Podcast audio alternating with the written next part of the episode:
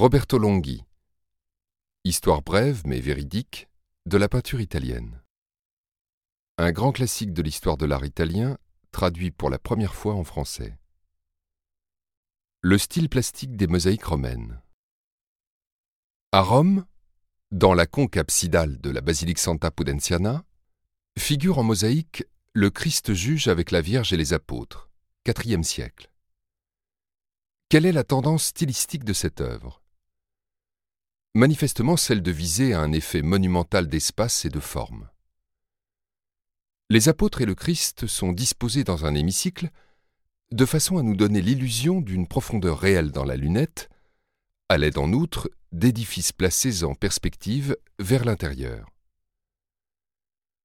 La troisième dimension et la plasticité sont reconquises en entier et dans chaque corps. De fait, sans pour autant imaginer que la technique de la mosaïque, qui consiste à assembler des tesselles en verre de diverses couleurs, avait été créée dans un but expressément chromatique, l'artiste s'applique obstinément à faire ressortir la forme au moyen de tesselles blanches qui sont censées restituer la lumière qui vient frapper les reliefs plastiques de chaque objet. Rappelez-vous par conséquent cette tendance plastique de la première mosaïque chrétienne de Rome, qui vise à affirmer la certitude d'une vie solide et monumentale.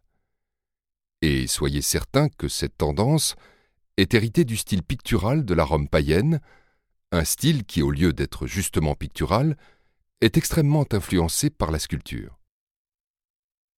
À Rome toujours, dans l'abside de l'église des Santi Cosma et Damiano, une autre mosaïque représente le Christ entouré des martyrs. C'est encore le style en toge de la statuaire latine qui y domine.